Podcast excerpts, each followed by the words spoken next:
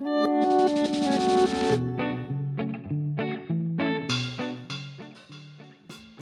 一足先に卒業ですか？そうですね。私はちょっとゆきさんに先んじて卒業させていただこうかなと思います。うらや、うら、羨ましいのかもちょっとわわかんないな。言ってみたものの。うんえー、なんで、え、どこで卒業ですか？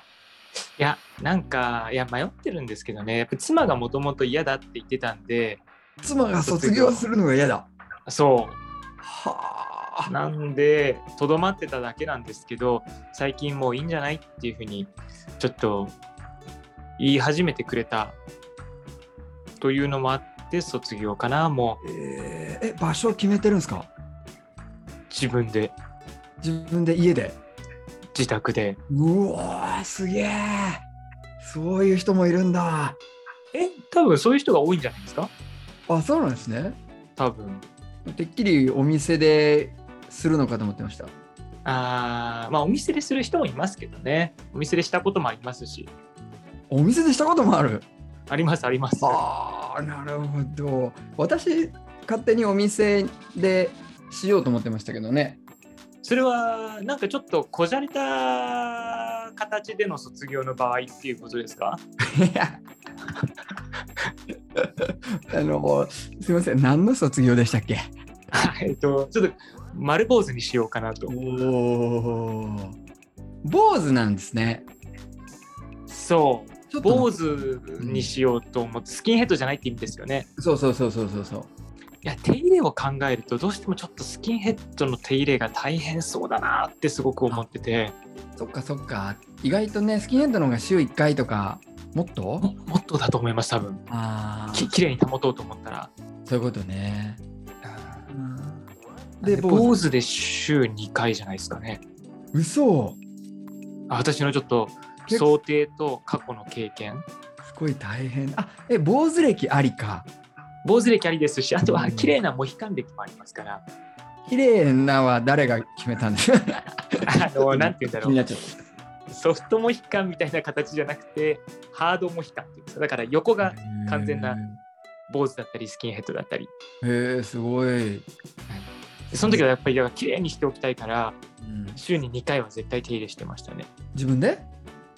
いや、だからそれが大変で自分だと限界があるんで、自分でできる部分はやっ友人にお願いしたりとか、うんで、ただ自分でもできる方法があって、うん電気シェーバーを使うと、そうだね。うんうん電気シェーバーってうん穴がポチポチ開いてるじゃないですか。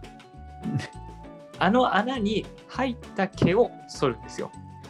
何が言いたいのかっていうと、真ん中にモヒカンの場合すごい長い毛が残ってるじゃないですか。あれは電気シェーバーを使うとうん嫌でも剃れないんです。穴に入ってこないんで。いそんな熱心に語られてもな。や、し知りたかったんじゃないの？モヒカンのことはあんまり。え、えあそうええそのスキンヘッド、その手入れ抜きにしたらどっちがいいですか？絶対スキン。あ、やっぱ？え、なんで？え、なんか気持ちいいんじゃない？うん、そうなんだろう、ね。あと見た目もすっきりするし、あまあ、でもどっちだろう？いや、そんなことないかな。ごめんなさい。絶対とかいきなり言っといて、なんか、すごい、あのー変な心配なんだけどさ、頭に何かぶつけたとき、うん。いスキンヘッド危険そうじゃない？や、危険だと思う。うん。だから、だってさ、守りたいもののところに、だいたいそういう人間って、その、毛根があるわけじゃという理解なんだけど、まあ、元はそうでしょうね。うん特にでも頭は実際そうですよねまあ、。そうよね。うんええっと、じゃあ、いつ頃を予定してるの？これが難しくて、ね、今週コーチ、髪の毛長かったのに、翌週、丸坊主ですってびっくりしちゃうんじゃないかなって。いやあのだから、人によっては段階を経ますよね。あ、本当？そうそう。あのいやね、僕もね、あのどっかのタイミングで坊主にするか、まあ、スキンヘッドちょっと、まだケアのことまで考慮してないから、あれだけど、はいはいはいあのどうしようかなって迷って、今迷ってて、で、妻とかとも相談してると、やっぱいきなりはびっくりするから、やっぱだんだん短くしていくっていうのがいいんじゃないと。だから。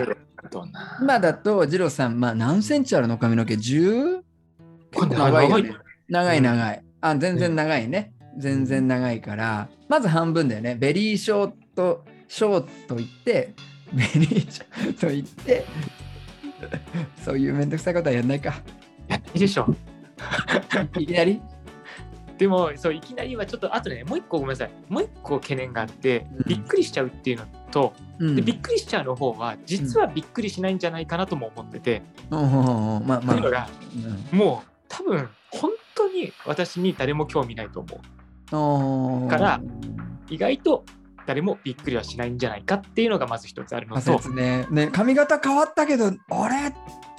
どこが変わったんだっけってやつね。そうそう。だってうん。私ね今口ひげすごく伸ばしてるんだけどうん。誰もどうでもいいっていう感じ。なんか誰もどう そう誰もどうでもいいっていう感じだから何あまあ調べ。そんなもんだよなっていうのと、うん。うんうんあと来週ちょっと写真撮影予定してて、そのプロフィールとかの写真を変えようそうう。そうそうそうそう、それも変えないといけないよね。そうこれとうん坊主って今割と長いむしろ20センチぐらいあるんじゃないかな多分、うんうんうんうん。これと坊主って別人みたいになっちゃうんじゃないかなと思ってあそこはちょっと考えなきゃなだからそれまでにやんなきゃいけないかなとかすごい悩んでます。そうだよね。表に出る仕事の場合は、プロフィール写真がさ、髪が長くてさ、あったら坊主だと、ちょっと、まあでも、一致はするよね、顔。そのと思う、わかんない。顔ってさ、髪型って何パーぐらいなんだろうね、印象の。うん確かになだどうでもいいんだろうなきっと本当は。よくさ、よくさ、あの顔のパーツを誇張して描いた絵があるじゃん。ありますね。はい、はい。あのよく芸能人の方とかの絵とかあの素人でも記念に描いてもらったりすると目とか鼻とか眉毛とか顔の形なのかな、をすごい強調して描いても本人ってわかるみたいな、はいはいはいはい。原型とどめてないぐらい強調しても。はいはいはい。わかります？目が顔の外に飛び出たりとか。うんうんうんうん、わかりますわかります。であれで髪が強調されてるケースってなんかあんま記憶がないなと思って。確かになそっか、いいのかな。印象だけですけどねうわーなんか悩んできちゃうな、やっぱり。うん。まあ写真撮影はちょっとねうん。写真撮影の場合、うん。あ今のちょっとっていうのはどどっちですか？坊主にしていった方がいいんじゃないなのか、いや、後で坊主でもいいんじゃないとか。写写真撮影の場合は坊主の場合はちょっとねそのかつらかぶるっていう手ももしね。お。ああーダメか そんなどういうこと？どういうこと？そんな真面目に聞かないで いやいやいや、すごい。これは私の今の一大事なのに。そうだよねその写真撮影するなら合わせた方がいいよね今後しばらくはねそんな気はするんだけどね。うんそうじゃない気もするよねそうじゃない気もするの。うん結論あんま気にしないのかなえ、そうなんだろうね。大体本当にそうなんだよ。なんとなく坊主にするとちょっと覚悟決めた感はあるよね。そっか。えさっきのヒゲの話じゃないけど、うん。でそのね、仲間のコーチにさ、こう、撮撮影の時にヒゲ剃っていった方がいいかなって言ったら、ああ、そういえばヒゲ生えてるんですねって言われて、いやそれはね、それ今のコメント女性じゃない？女性そうそうそう。そうだよね。あんまり気になってない。そそそその方はそこを見てないっていうだけじゃないかな。う。なるほどね。ただそれを聞いて、うん、あもうすいません、自意識過剰すぎたなと思って、なんでもいいんじゃねえかなっては。あのーその方はもう初対面の印象じゃなくて中身を見てるから、二郎さんの。あ、そっかそっかそっかうんそっか。今だって僕今まじまじと二郎さんもし初対面だなって思ったらやっぱひげない方が良さそうだね。えー、マジ？そうなんだ。いやこんな笑顔なのに？印象だけで言うとねそっか。いやそれは私がっていうだけだから私がお客さんじゃなかったら別にどっちでもいいんじゃない？まあまあ、でもいや、本当にそうなんだよね。でも無難な方を選ぶのがいいのかとか、うん、いろいろあるよね。うん、でこれさなんとなくだけど眼鏡とかひげはないく写真撮った方がまあ別に政治じゃないけどあのより多くの人の合意は取りやすいよね。そうだよね。落語家さんとかもそうだしね。うん、印象としての変なとこで損しないっていうかね。そうだね。うん、で本コアなファンコアな固定ファンがいらっしゃればもうどっちでもいい。そうだよね。うん、じゃあひげあり、眼鏡ありでいこうと思います。癖強い版やんけ。今日はあのその今の誰も自分に興味ないんじゃないかっていううん。ところをちょっとこれ後掘り下げていければなと思ってます。はい。早速今日も始めていきましょう。本から広がるラジオ。 One, two, three, four、雪城、本から広がる ready go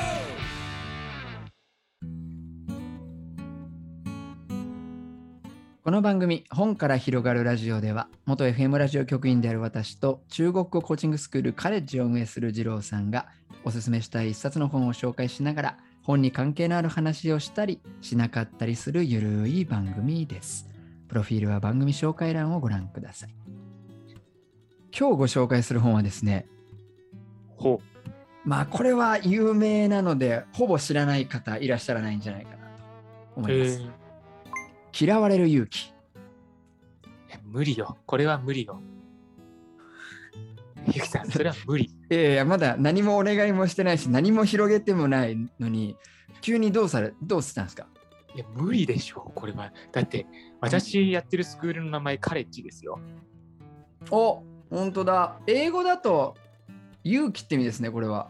そもう、う。もうこれ、嫌われる勇気のその概念だもん。あそっから来てるの？うん。勇気を持って嫌われようって、まあ、ちょっと待ってね、これね、うんそうそうそうそう、まあ、ちょっと、あのーお待ちくださいよ。その話急に入っちゃうとね。はいね。えっ、と、岸見一郎さんと古賀文武さん、共著でございます。あ、教長なんだ。知らなかった。岸見一郎先生はね、表へ出られていらっしゃるから、おそのイメージでした。そうそうそうなんですよ。あの他にもねたくさんのアドラーの著書を。書かれていらっしゃいますけど、もう一人、あの古賀先生、古賀さんいらっしゃいます。あの株式会社バトンズという会社の代表でいらっしゃって、1998年出版社勤務を経て独立して、現在ではライターの仕事をされていらっしゃいます。はい。それでですね、ジローさん読まれました？いや、はいはい。もう読まれましたもん何もああ知らなかったそういうことなんだでねまあ読まれたことある方も多いのでざっくりと簡単にですけれどもこのアルフレッド・アドラーというですね、えーフロイトとユングと並ぶ三大巨頭心理学の三大巨頭と呼ばれたこのアルフレッド・アドラーさんの思想を書籍の中では青年と鉄人という2人の会話、まあ、議論ですねを進めながらこのアドラーの考え方っていうのがどういう考え方なのかというのを掘り下げていくようなそんな本の構成に本の構成になっています。そうですよね。で、鉄人はあのアイアンマンじゃなくて、哲学の人ですね。あそういうことでですね。そういうことですね。鉄人。そして鉄人二郎さんに似てますよ。どういうこと？この青年は私に似てます。嘘 そんな風に思ってんだ、面白い。いや読みながらこの青年のリアクションが私と一緒なんですよ。なんですって？って言ってそうか？あの読まれたことある方も思ったと思うんですけどこのアドラーの考え方って、まあそういう風だなってさっと理解するのってまずなんか難しいような考えが多いかなと私は思っていてそれこそ、うんうん、今日多分1回ではあの話終わらないと思うんですけれどもうん鉄人の方が話の中でこう進めていくアドラーの考え方はい。でスッて入ってくるにはなんかちょっと難しい内容な気がしていまして、であのーコペルニクス的内容かなって私はちょっと思いました。それって何？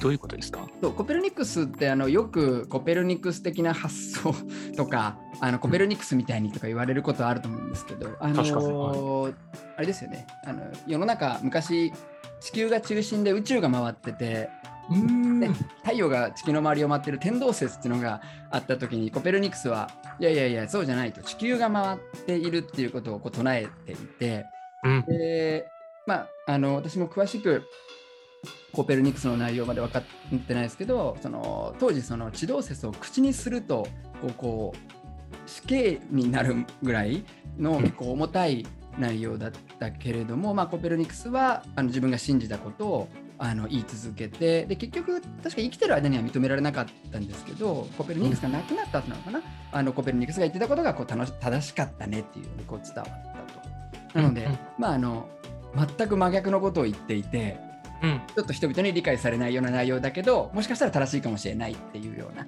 なんかそんな文脈でこう使われると思ってます。でこのアドラーが提唱してるこの目的論とかも一発ではなんかちょっとえ？お？お？そ？え？そうなのか？ってちょっとなるようなうん内容かなと。で例えばちょっと分かりやすい例でこの中で紹介してたりするのがうん。ですよね。あのー何か自分がしたいことがうまくいかなくった時に人間が怒怒ると。うん。でそれはうまくいかなかったから怒ったんじゃなくてうまくいかせるために怒りの感情を自分で作ってうんその物事を通そうとしたんだっていうのはそういうコミュニケーションがあるうんと思うんですね。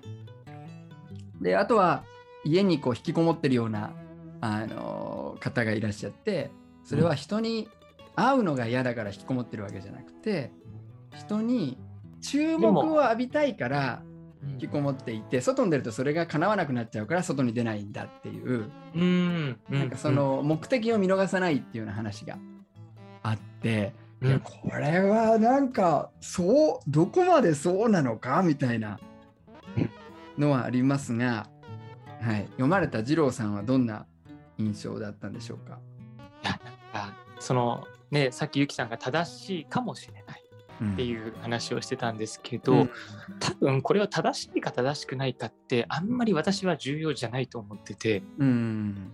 なんか単純に一つの視点として持つっていうことでいいんじゃないかなっていう気はするんです。うんうんなのでそれこそ目的論とか言った時にえそれあのなんだろうおねしょの話とかも確かできたんじゃないかなと思いますけどうんうんうんうんおねしょしてる子供がいてその子に対しておねしょしちゃダメよっていうのが解決策なのかあるいは眠る前にお水飲んじゃダメよって言って水を飲ませないことが解決策なのか。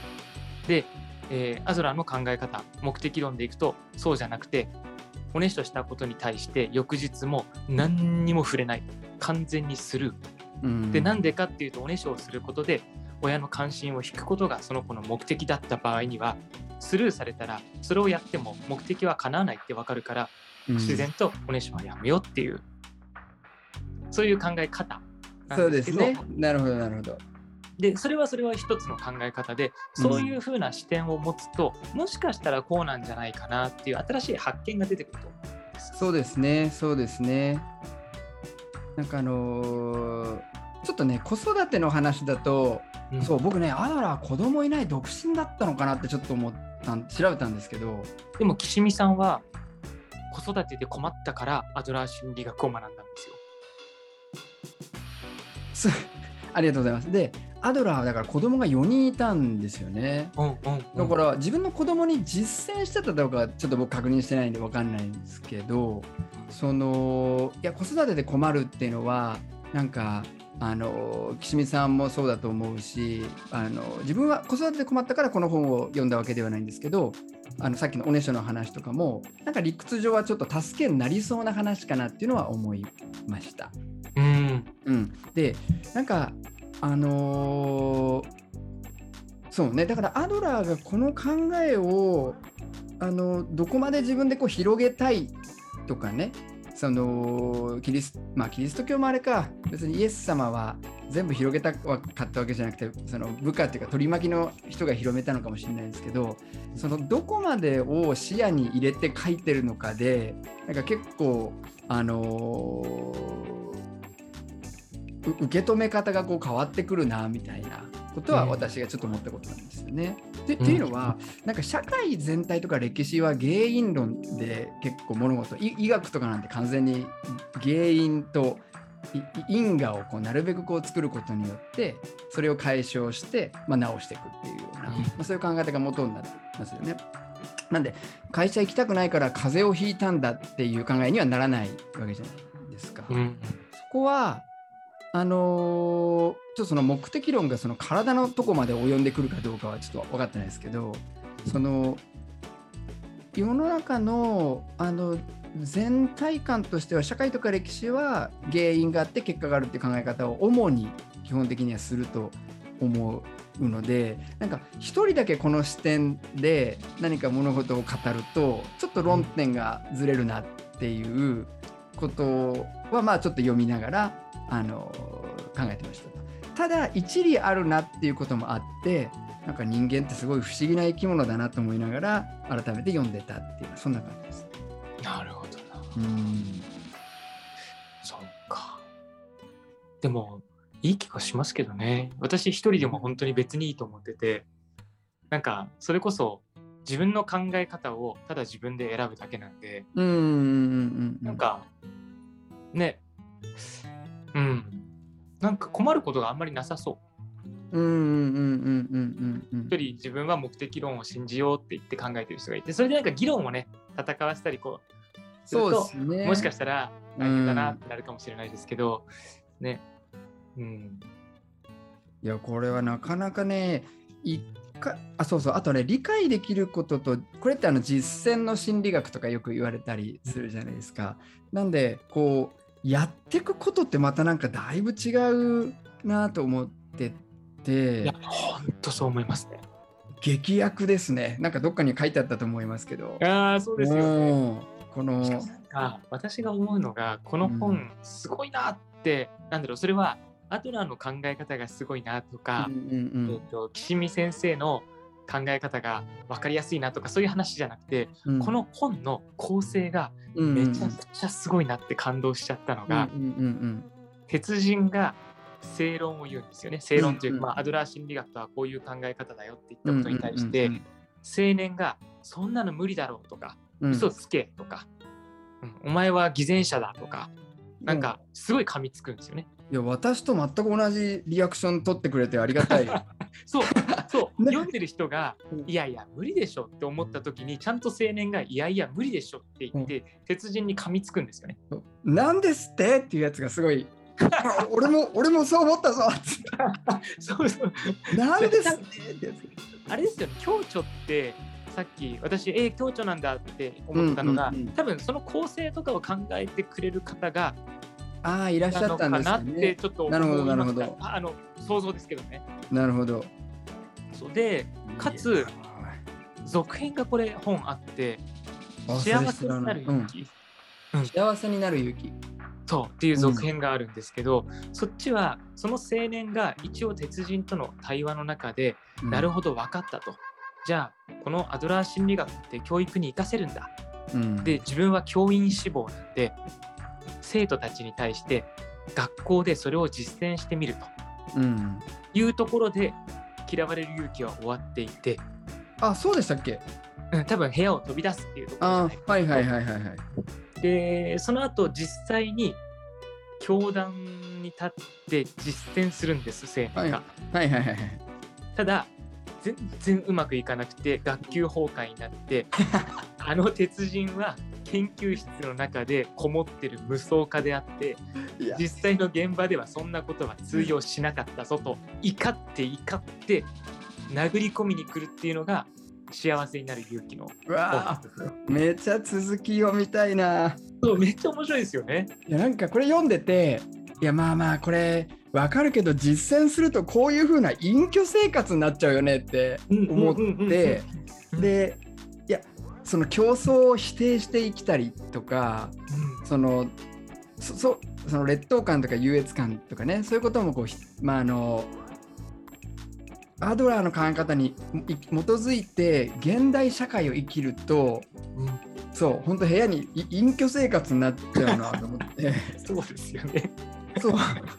だから、目的、まあ、隠居生活をしたくてそれやるわけじゃないと思うんですけど、結果そうなってこの方を、